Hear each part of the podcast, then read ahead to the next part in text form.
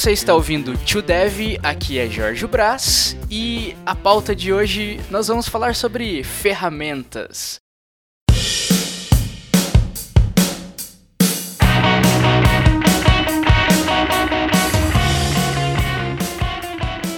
Estou aqui com o meu amigo de sempre, Igor Faustino. E aí, Igor? E aí, tudo bem, cara? Tudo certinho. A última pauta a gente falou sobre produtividade e uma das coisas que a gente comentou foram sobre ferramentas que nos fazem mais produtivos. E aí, dentre outras coisas, veio a ideia de falar sobre a escolha dessas ferramentas, né? Não sei se você é tão obcecado com ferramentas quanto eu, mas eu sei que você também se preocupa com isso. Cara, é até mais do que eu deveria, na verdade. Porque acaba chegando a hora que você fica tão preocupado com a ferramenta que você não faz nada. Né? Ou quando você escolhe uma e fala, nossa, mas eu acho que aquela outra devia ser melhor. E daí você fica trocando, nossa, é uma bosta. E comigo também acontece, achei a ferramenta perfeita. Dois meses depois, achei outra ferramenta perfeita. E aí não para, cara. Sempre pra mesma coisa. Sempre pra mesma coisa. Uh, a gente está falando das nossas motivações, né? Então vamos fazer um, um, disclaimer aqui. Por mais que a gente vá citar as nossas ferramentas queridinhas do momento, eu gosto sempre de lembrar que isso é super subjetivo e que ferramentas diferentes vão satisfazer necessidades e indivíduos diferentes. Então, o máximo que a gente faz aqui é recomendar testar ferramentas e ver o que é melhor para você.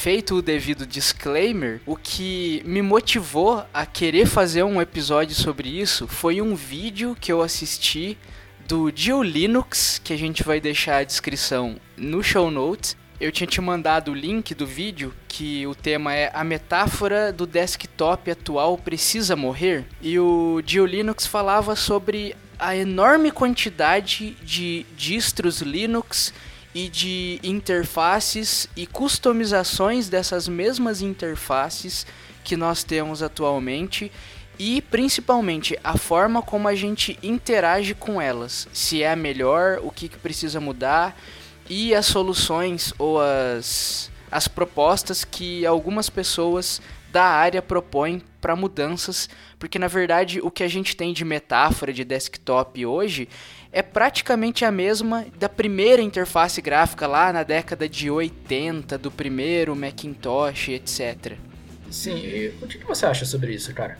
Você acha que a forma que a gente interage com o computador é uma forma boa? Você acha, você tem alguma ideia melhor? Eu acho que tá tão intrínseco a forma como a gente interage hoje que é muito difícil de pensar em alguma forma diferente sem viés. É fácil você perceber isso com os tablets, porque os tablets você interage sem mouse e teclado, né? Você interage com o dedo ou com uma, no máximo com uma, uma caneta ali digital, etc. E ainda assim, não é tão diferente. Tanto que a Microsoft tentou casar isso no Windows 8 fazendo um sistema que era super parecido, se não o mesmo, num tablet e num desktop. E depois eles perceberam que não deu, não deu muito certo e tiveram que fazer os devidos ajustes. Então eu acho sim que dá para melhorar. Eu só acho que é difícil fazer isso sem viés. E aí é que tá. A forma que a gente tem hoje, embora possa não ser ideal, ela é boa, pelo menos na minha opinião. Então, o máximo que você pode fazer hoje, tendo o viés de os anos e anos de uso dessa interface, é fazer mudanças de ambiente, mas não de uma forma tão drástica. O que, você acha? Ah, eu acho que o que a gente tem hoje, ela pode sim ser melhor, mas é a melhor que a gente tem até agora. É. É, é difícil falar, não, tem um jeito melhor. Provavelmente tem, mas é difícil de pensar e se a gente soubesse um jeito melhor, a gente já estaria usando, né? Muito provavelmente. E, a, e, a, e, assim, não é uma coisa que tá Deus dará. Existem, existem profissionais que estudam, pesquisam isso, né? Usabilidade. Tem até uma nova área aí da as áreas gourmets da computação, né? UX, User Experience como o usuário interage com a máquina e, e as pessoas se preocupam com isso. Desde até hoje, mas desde sempre, em maior ou menor escala, sempre tem uma ideia nova de como usar uma máquina, seja um desktop, seja um, um celular. Sim, e eu acho que o futuro seria uma, uma interface mais focada em produtividade, porque eu, eu sinto que os computadores estão ficando cada vez mais cheios de ferramentas, e isso aumentando a complexidade, aumentando as opções que você tem de fazer as coisas. Se eu não me engano, foi até alguma coisa que ele falou no vídeo, eu, eu não lembro agora direito, no vídeo do, do Joe Linux, no caso. Mas eu acho que em vez de você ter se adaptar ao, ao computador, o computador deveria se adaptar a você. Isso. É, você me fez lembrar de uma coisa que eu sempre considero quando o assunto é produtividade, que é a coisa do multitarefa. O computador ele é conhecido por ser uma máquina que faz um monte de tarefas ao mesmo tempo. Só que não é assim que o nosso cérebro trabalha, né? A gente é, nós somos monotarefa. Tanto que quando a gente tenta fazer várias coisas ao mesmo tempo, essas coisas não ficam tão bem feitas. E isso que você falou, de o computador ter que se adaptar a gente e não o contrário, faz todo sentido quando o assunto é multi ou monotarefa. Você não acha? Sim. É, é uma coisa até que o, o, o Mac tenta fazer. Né? Você não acha que aquela opção de maximizar a janela? Que é efetivamente o full screen? É, eu nem sabia que isso era uma. A primeira tentativa disso foi do, do ecossistema Mac. É que eu só vi isso nele. É? Sim. Ah, sim, você pode dar full screen no browser e tal, mas em qualquer aplicativo, de um jeito estranho, igual acontece no Mac, só nele é que é que você ainda tem é, percalços no meio do caminho, né? Porque por mais que você faça um dê um full screen no seu navegador, você ainda pode ter várias abas nele, né? Sim. Então é um mono que acaba sendo multi e talvez perca essa identidade de foco. Eu acho que depende muito do usuário e aí a gente pode até discutir sobre essa coisa de o que serve quem ou quem serve o que, mas fica muito a critério do usuário. O, é, sempre vai ser uma escolha do usuário manter uma aba aberta ou um monte de abas abertas. Sim, e é complicado de quando, por exemplo, o, o Mac que ele resolveu, quando eu apertar o botão de maximizar, ele vai entrar em full screen. Porque ele decidiu que o sistema dele vai ser desse jeito e quem não gostou, bom, um abraço. É. É complicado você ter de se adaptar a uma, a uma marca, um ambiente assim, né? Por exemplo, eu não gosto disso. Eu particularmente não gosto. Eu, eu entendo o que eles estão tentando fazer, pelo menos eu acho que eu entendo. mas, assim, eu, eu não gosto, não me sinto produtivo fazendo isso. O full screen, a coisa do full screen. Sim. Entendi. Eu acho que teria que ser alguma coisa personalizável a nível do usuário. De cada, porque cada usuário ele vai ter um ambiente diferente. É. Porque ninguém é igual. Sim. Só que acaba sendo, essa proposta acaba sendo uma solução que acaba gerando outros problemas, né? Porque uma você propõe a personalização e com a personalização vem mais escolhas que o usuário vai tomar. E aí você também precisa considerar que usuários iniciantes, intermediários e avançados dependem de usar aquele mesmo ambiente integrado para realizar suas tarefas e que um vai ter menos experiência na personalização e outro mais experiência. Então, soluções trazem problemas consigo. E eu acho que isso é quase um ciclo infinito e vicioso. É muito difícil sair disso. Sim, e quanto mais personalizável o seu sistema, mais problemas ele cria, na verdade. É. Porque, por exemplo, eu tenho o meu computador do jeito que eu gosto de usar, e daí eu sento para usar o seu e é completamente diferente. Exatamente. Exatamente. Eu acho que é por isso que eu gosto de, por exemplo, coisas no Mac que eu sei que são padrões e que eu sei que eu vou encontrar um outro computador com o mesmo sistema operacional e eu vou conseguir usar ele da mesma forma. Isso meio que me deixa não só confortável, talvez a palavra seja mesmo confortável, mas eu queria usar uma outra expressão que é seguro, segurança, sabe? Eu sei usar isso. Já no sistema Linux existem tantas diferenças que você pode no mesmo numa mesma distribuição você pode ter diferentes interfaces e diferentes atalhos e diferentes ferramentas que se propõem a fazer a mesma coisa só que de formas completamente diferentes. E aí é o que você disse eu vou eu sei eu domino o meu computador mas eu vou migrar para um outro e eu vou demorar pelo menos dias para me acostumar com ele. Sim é complexo né? Quanto mais opção você tem mais complexo seria você se adequar a um ambiente de trabalho ou uma ferramenta.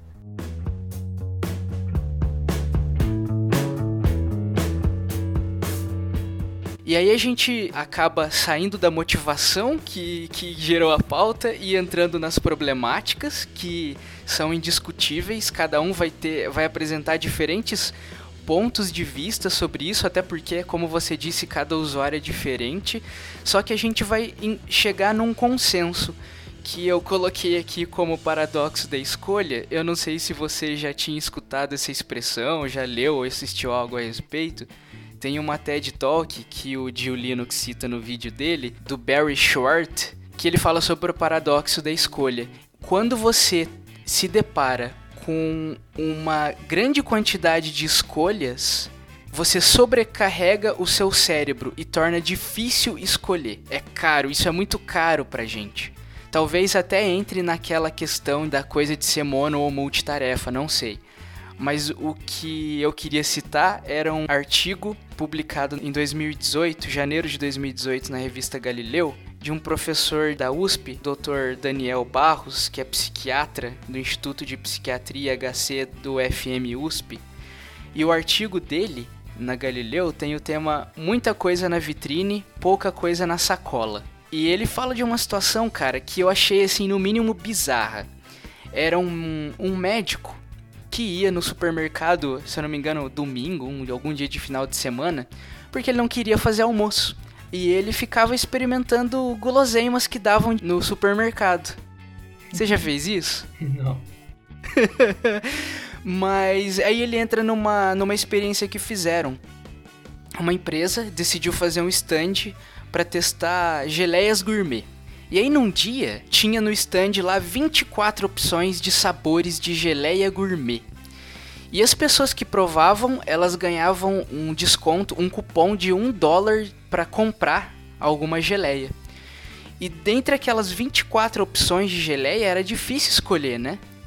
Só que no outro dia, o mesmo stand oferecia só seis sabores de geleia diferentes. E qual que foi o resultado? As pessoas mais satisfeitas e que compravam mais geleia eram as pessoas que tinham sido expostas a um número menor de sabores. E aí o que o, pesquisador fala é sobre o que os cientistas chamam um fenômeno conhecido como sobrecarga cognitiva. Quanto mais opções você tem de escolha, mais difícil é a escolha e mais você demora para fazer essa escolha. O exemplo perfeito é quando a gente vai escolher um filme para assistir na Netflix. Então, ele fala sobre um custo, um custo cognitivo que a gente tem por escolher. Como esse custo aumenta à medida que as opções aumentam. Até porque a gente sempre considera não só o que a gente escolheu levar, no caso de uma vitrine ou dessa amostra de sabores de geleia, mas a gente sempre roda lá em background o que a gente deixou para trás, o que a gente deixou de escolher, o que a gente deixou de fazer, de ler, de, de ver, enfim. E isso tem consequências na nossa, na nossa saúde mental, mas enfim, no processamento que o nosso cérebro faz esse tipo de informação. E é isso que eu acho tão curioso e ao mesmo tempo preocupante quando a gente tem tanta coisa, tanta coisa para escolher. Sim, perfeito. Inclusive, uma mentalidade que essas pessoas de sucesso, entre aspas, assim como, por exemplo, Mark Zuckerberg, Elon Musk, as pessoas são é, bem-sucedidas na carreira, uma das coisas que eles falam é que eles levam muito a sério a história de a gente tem um número limitado de escolhas por dia para fazer. Então, quanto mais a gente gasta essas escolhas com escolhas banais do dia a dia, como por exemplo, escolher o que, eu vou vestir hoje, ou o que, eu vou comer, ou o que, eu vou assistir, você acaba gastando a sua cota de escolhas do dia e você não está realizando nenhuma escolha importante. Aí quando você precisa escolher alguma coisa realmente importante, você acaba fazendo com menos vontade ou se preocupando menos. É, eu acho essa história sensacional. Talvez as, a, alguém vai argumentar assim, e eu acho justo argumentar. Que, ah, mas como assim? É, agora você quer que eu tente ter o menos escolhas possíveis para fazer por dia? Parece meio restritivo, né? Mas nesse caso, é, esse caso é muito específico porque a gente está falando de empresários que têm demandas altíssimas num dia e que tem que tomar é, decisões de negócio super complexas e delicadas que vão acarretar no ganho ou perda, às vezes de milhares ou até milhões de, do bem deles, né? Então eles levam isso muito mais a sério do que nós, réis mortais, digamos assim. Sim, sim. Só que eu acho que isso ilustra muito bem o que a gente está falando, que é essa sobrecarga cognitiva ao escolher. Em maior ou menor escala, dependendo da pessoa e das escolhas que ela, que ela tem na mesa, isso vai ter um custo cognitivo, assim, que, que você vai perceber em maior ou menor escala também em outras atividades. Então é normal a gente terminar o dia mais cansado do que começou. E eu acho que isso tem muito a ver com essa coisa de automatizar escolhas. É o que você falou. Vou acordar, o que, que eu vou vestir? Uma das coisas que eu acho interessante na hora de fixar hábitos é customizar os ambientes, né? Sim. Então uma pessoa que, sei lá, quer acordar cedo para correr na rua, o tênis, a roupa de ginástica, o dispositivo com fone de ouvido, tá tudo ali do ladinho para ele acordar e não se preocupar em procurar ou escolher. Tá ali, é só pôr e sair. E isso é pequeno, mas faz toda a diferença. Sim, isso mentalmente até incentiva a pessoa. Porque é diferente de você acordar e daí você ter que procurar a sua roupa para poder ir na academia. Porque assim, você já acorda sem muita vontade de ir na academia. Se você tem que gastar mais sua força de vontade para procurar a roupa, decidir o que você vai vestir, se preparar, é, tem muito mais chance de você simplesmente não ir na academia do que passar por todo esse processo. Agora, se você simplifica o processo, é, é muito mais chance de você acabar indo. Isso.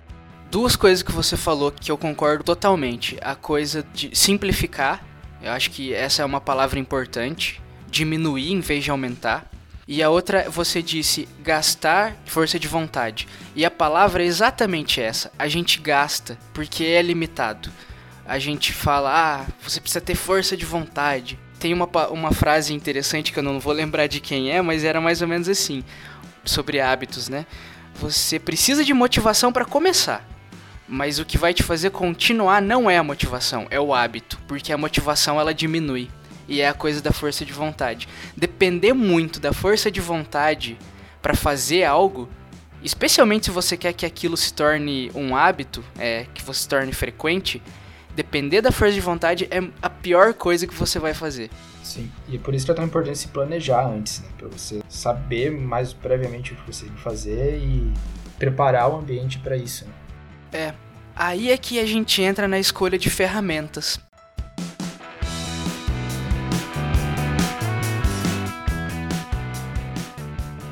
Seguindo no exemplo do exercício lá de manhã cedo, a gente usa ferramentas para tudo. Às vezes essas ferramentas são físicas, às vezes elas são gatilhos mentais, às vezes elas são, sei lá, um software que a gente vai entrar depois. Mas o seu tênis é uma ferramenta, a sua roupa de ginástica é uma ferramenta, e você também tem que selecionar, mesmo que não seja na hora que você vai usar, você vai acabar em algum momento tendo que selecionar qual tênis você vai usar para correr e qual roupa você vai usar para vestir. Uma roupa desconfortável mesmo que você tenha escolhido ela com antecedência e simplificado o processo para o dia seguinte, ela vai te deixar menos motivado para continuar porque ela te gerou desconforto no exercício e tornou mais difícil fazer. E aí entra a coisa de escolher bem e de simplificar o processo de escolha. Olha como é complexo, cara. E, e te dá mais é, opções do que pensar e do que fazer e de como proceder.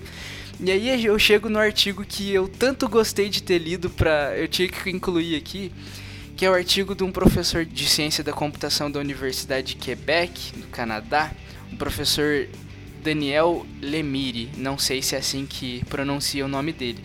Mas ele escreveu um. Daniel. Daniel, Daniel Lemire, não sei. Provavelmente. É. Ele escreveu um artigo, o artigo intitulado em inglês You Are Your Tools, que é Nós somos nossas ferramentas. E ele, ele dá argumentos que eu achei muito relevantes para nossa discussão aqui. Ele fala que geralmente a gente associa, a gente deveria associar pessoas altamente eficazes com o uso de ferramentas que fazem eles serem eficazes. E aí ele fala que ferramentas não necessariamente são coisas físicas. Por exemplo, o, trabalhadores é, do conhecimento usam computadores, usam livros, usam software, estatísticos usam modelos, estruturas, teorias e, e etc. E isso torna essas pessoas eficientes no que elas fazem. O uso de ferramentas. E não só o uso de ferramentas, mas boas ferramentas. Isso mais uma vez vai ser subjetivo, mas ele ele coloca aqui a importância de você gastar um tempo escolhendo bem a ferramenta que você vai usar. Porque ele diz que é isso que vai fazer você ser rápido, eficiente e bem sucedido nas coisas que você vai trabalhar. E não só escolher, né, cara? Passar, gastar um tempo testando a ferramenta e se adaptando a ela. É, a gente tem ferramentas muito complexas que às vezes a gente não. A gente usa só uma fração de todo o poder que ela dá, né? Sim, sim, e são ferramentas que muita gente consegue fazer tipo, muita coisa e talvez quando você for usar você não consegue fazer nada, porque você não se adapta a ela direito. Cara, eu tenho um exemplo perfeito para isso, porque eu tava ouvindo um podcast há muito tempo atrás e um cara tava falando sobre como ele usa to-do lists e ele falou de um tal de org mode. É um modo de edição de texto no Emacs, aquele editor de texto da GNU lá. E cara, aquilo para mim soou meio hipster, eu gosto dessas coisas diferentes e eu fui correr atrás de saber o que, que era aquele tal de org mode que é aquele programador que eu admiro usa para as to-do lists e que fazia ele ser melhor assim no, na execução de tarefas. Igor, sem exagero, eu passei pelo menos uns 4 ou 5 dias aprendendo a usar o Emacs para aprender a usar o org mode. Foi eu que você me mandou o vídeo? Foi, foi. Foi aquele lá. É, parece complexo mesmo. Cara, e aí eu descobri que aquela ferramenta foi criada por um astrônomo holandês chamado Karsten Dominic. E ele que codificou o modo org mode, cara. E tem altas entrevistas com ele aí na web, no YouTube, podcast e tal, dele falando do que motivou ele. E foi num blog de org mode que eu encontrei o, o post do Daniel Lemire falando sobre essas ferramentas. E realmente eu concordei assim totalmente com a, o que ele coloca sobre as ferramentas, a importância delas. Só que eu também vejo problemáticas quando você fica refém de uma ferramenta. Exemplo: as pessoas estão ficando totalmente dependentes do GPS, elas não sabem mais andar direito na própria cidade. Tudo elas têm que colocar ali o caminho no GPS porque elas não decoram mais. E aí tem uma pesquisa que mostrou que uh, taxistas em Londres o cérebro dos taxistas em Londres, a parte responsável sobre noção espacial, era muito melhor desenvolvida do que não taxistas.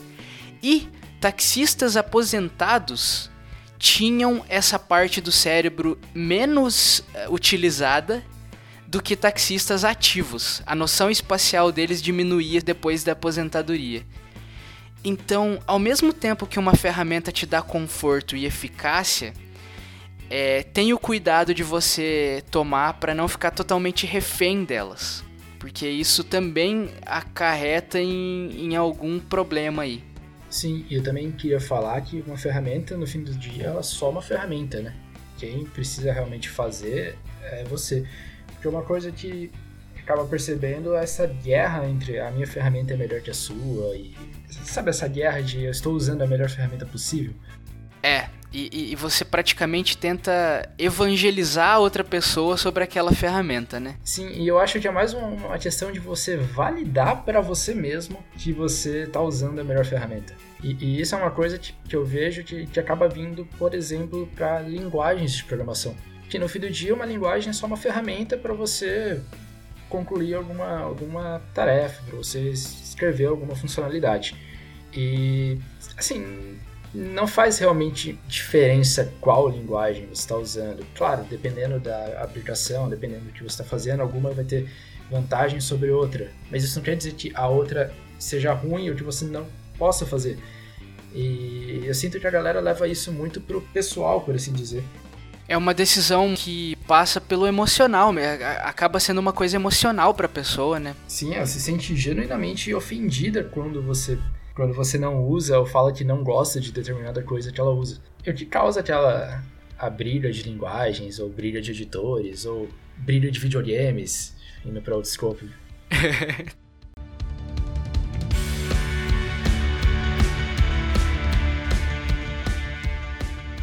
Dito isso tudo, quais são as ferramentas que você usa no seu dia a dia, Jorge? Então tá.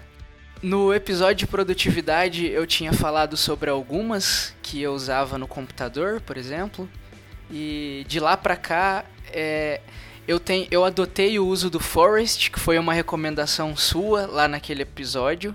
Eu acho que é uma ferramenta que me estimula a trabalhar focado. Ele usa lá o Pomodoro, né? Você vai fazendo intervalos de foco e, e, e intervalos de descanso. E aí eu acabei abandonando o agenda e passando a usar o org mode. Se eu tiver que escolher trabalhar numa ferramenta, eu vou usar o org mode. Às vezes eu preciso usar ferramentas para comunicação em time, né? Então tenho Discord, tenho Trello, tenho Slack, são ferramentas que eu não escolheria usar mas que eu uso e vejo valor prático nelas por a maioria usar, né? É, você acaba ficando refém dessas, bem ou mal. Sim. Então é interessante você ter pelo menos noção de uso, porque uma hora ou outra você não vai ter esse poder de escolha, né? Justamente porque tem mais pessoas envolvidas. E o bom é que eu acho que o básico elas são bem parecidas, então você vai acabar se virando bem ali num primeiro momento. Mas o org, o org Mode é um, acabou se tornando uma ferramenta que me chamou atenção porque eu sempre gostei de usar Markdown. E o org Mode tem uma sintaxe muito parecida com o Markdown, só que ele é mais dinâmico, então posso, por exemplo, recolher ou estender tópicos e deixar mais ou menos informação na minha tela. Ele me ajuda a focar num tópico específico e ele também é muito simples porque ele é multiplataforma, eu posso usar independente do sistema operacional. O Emacs é um editor gratuito, open source, então eu não preciso me preocupar com gastar dinheiro na ferramenta, ele está sempre sendo atualizado ali pela comunidade. É uma ferramenta que tem melhorado a minha forma de trabalhar, eu estou feliz com ela. Espero que, que eu consiga usar ela por muito tempo ainda. É, a verdade mesmo é que eu acho que eu vou sempre estar tá procurando ferramentas novas. Sim, e eu pessoalmente acho bom estar sempre procurando coisas novas, porque você aprende muita coisa nisso e você expande o seu leque, né? Você não fica preso necessariamente a uma ferramenta, você não fica escravo de uma só. É, o Daniel Limire, ele fala sobre isso. Ele, ele traz um argumento de que é importante sempre procurar pelo novo. E daí ele fala no artigo dele, eu vou ler um trecho. Ah, mas você vai argumentar razoavelmente. Eu tenho qualquer ferramenta que aprendi a usar e é boa o suficiente para o que faço normalmente. Por que investiria em aprender algo novo se não sinto necessidade urgente de fazê-lo? E aí ele responde: é que a aquisição de novas ferramentas é a maneira mais segura de ficar mais inteligente. Então eu fui me empenhar em aprender a usar o Org Mode mas na verdade eu aprendi um monte de outras coisas que são independentes a esse dessa forma de organizar. Eu aprendi algumas coisas de do MX, algumas coisas de sistema operacional que eu não conhecia, tive que pesquisar, acabei até me deparando com alguma coisa nova de inglês, então é todo um processo, não é só se tratando de da ferramenta. Existe todo um processo por trás. Você até melhora a eficiência de como você aprende coisas. Sim. Mas então o Emacs virou seu editor de texto principal? Como é que é? É. comentei com alguns amigos e alguns concordaram de que a quarentena talvez esteja prejudicando a minha, a minha sanidade, né? Por que você vai abandonar o VS Code, Giorgio? Mas, cara, se tornou um ambiente comum para mim. Depois de uma semana praticamente imerso naquilo, eu acostumei com a coisa do meta e do control e do buffer. É um mundo totalmente novo. O pessoal que gosta do Emacs fala que é um sistema operacional dentro de outro sistema operacional. Mas então você realmente abandonou o VS Code?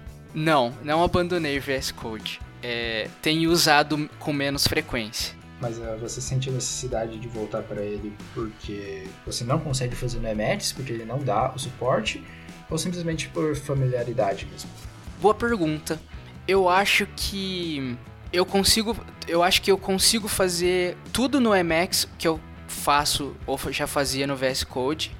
E eu, eu o contrário, tem coisas que eu faço no Emacs que eu não dou conta de fazer no VS Code. É, não exatamente por ser mais simples, mas acho que é porque eu me deparei com a, a forma de fazer nessa minha pesquisa aí e se tornou mais natural para mim estando naquele ambiente. Só que o VS Code às vezes é, acontece de eu ter que trabalhar com várias janelas Sim. e algumas, as, algumas vezes eu acabo abrindo mais de um editor de texto ao mesmo tempo. Entendi. Ah, isso que você falou do Emacs, de você fazer no Emacs e não conseguir fazer no VS Code, talvez seja uma coisa que você simplesmente não tinha necessidade de fazer no VS Code e você teve no Emacs e percebeu que dessa forma de fazer você é mais produtivo. Muito bom, é muito bem colocado. Você foi no âmago da questão, eu acho. e reforçando aquela nossa nosso argumento lá de que é bom aprender coisas novas mesmo que você já tenha algo funcional, né? Sim que você acaba vendo uma nova visão de como fazer a mesma coisa. Sim.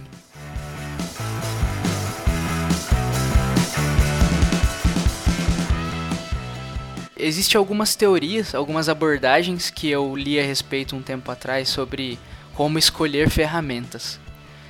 A primeira coisa que eu quero destacar é, na verdade, relembrar o que você disse sempre nesse processo de escolha gastar algum tempo aprendendo a usar a ferramenta para extrair o máximo dela é bom. E eu acho que às vezes você não precisa de uma coisa super poderosa. Às vezes o simples já te satisfaz. Vou dar um exemplo do nossa gravação aqui. A gente podia estar tá usando um editor de texto super é, complicado de usar, mas a gente está aqui no Dropbox Paper que tem pouquíssimas funções de texto mas que mais do que satisfaz a nossa necessidade, que é ter uma referência para gravar um podcast. No caso da nossa gravação, a gente já literalmente testou todos os possíveis, né? É verdade, é. é. Fazendo jus à nossa preocupação com a pauta de hoje, né? Tem pauta que a gente nem gravou, que tá em 30 lugares diferentes já. É verdade. As teorias que eu ia falar sobre as soluções, como escolher, né? Existe uma teoria na matemática que eles chamam de teoria da parada ideal, que é para resolver esse problema de, da escolha, né? Eles usam lá um, um exemplo de um empregador que precisa entrevistar um número N de candidatos para vaga de secretário. E para ele não ter que entrevistar todos, preocupado com escolher estritamente o melhor, ele entrevista até o momento de que o candidato entrevistado é satisfatoriamente bom para aquela função. Então ele não se preocupa com escolher o melhor, ele se preocupa com escolher o satisfatório. Você pode até argumentar que isso não é o melhor, mas torna o processo mais rápido e até mais pragmático, eu diria, porque você precisa saber fazer as perguntas certas para o que você espera encontrar nesse candidato. E aí você expande isso para outros tipos de decisão. Por exemplo, que tipo de ferramenta eu quero e para que eu vou usar ela. E aí você usa em menor grau aí essa teoria da parada ideal. Você já teve a impressão de que estava gastando mais tempo do que devia para escolher alguma coisa? Tenho, com certeza, até hoje. Inclusive, até hoje eu não escolhi um aplicativo de anotações que me deixe satisfeito. Eu uso o Notion ainda, na verdade. E é muito aquilo de prós e contras, porque eu, eu sinto que eu sou muito mais produtivo anotando em papel Só que se eu anoto em papel, eu nunca mais olho minha nota. Então, eu ainda não consegui um, um aplicativo que una esses dois mundos, assim, para mim. De escrever num papel e de eu poder buscar ele depois de uma forma fácil, dessa nota ser indexável. O OneNote foi uma tentativa que eu tive, mas como eu não tenho um tablet, não funcionou melhor do que nenhum outro aplicativo de notas. A palavra certa que eu estou procurando é conveniência. Conveniência, é. Porque é, é muito mais prático no, no, papel. Eu, particularmente, eu não gosto de ter as notas separadas. Tipo, tem anotações que eu só tenho no caderno tem anotações que eu tenho no computador. Eu queria ter um, um jeito de unificar tudo. Uhum. Um hub, né? Sim. O OneNote, a ideia é, é, é muito boa para mim. Só que como eu não tenho um tablet com caneta, eu não posso experimentar, eu não sei se eu realmente vou me adaptar a isso. O que acontece comigo, não raro acontece assim, tenho uma coisa numa ferramenta que eu, que eu acho muito boa e outra coisa noutra ferramenta que eu também gosto. Só que não tem uma ferramenta com essas duas características juntas. E daí você meio que fica é, em cima do muro entre as duas, sabe? Sim. Por exemplo, o Notion. O Notion eu acho uma ferramenta muito boa. Só que ele me falta essa praticidade do papel que eu tenho no OneNote. E uhum. no OneNote eu já não acho tão boa quanto o Notion. São os pesos das, das escolhas, né, cara? É.